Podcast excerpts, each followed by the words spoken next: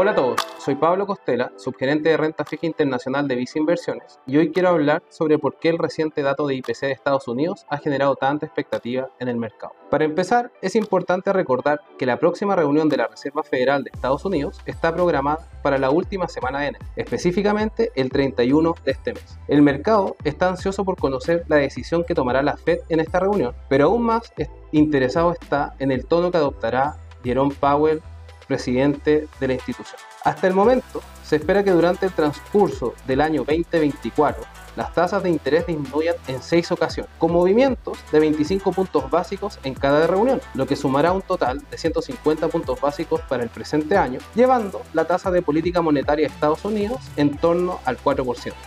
En cuanto al dato de inflación en sí mismo, este se ubicó en niveles del 3,4% año a año, ligeramente por encima del 3,2% que estaba anticipando el mercado.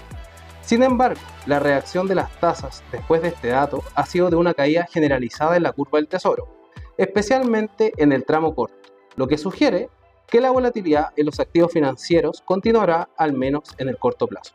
En resumen, la próxima reunión de la Fed y las expectativas de recorte de las tasas de interés son temas clave para los inversionistas, quienes continuarán monitoreando de cerca estos movimientos. Por lo mismo, te invito a mantenerte informado con Visa Inversiones para obtener análisis y recomendaciones actualizadas.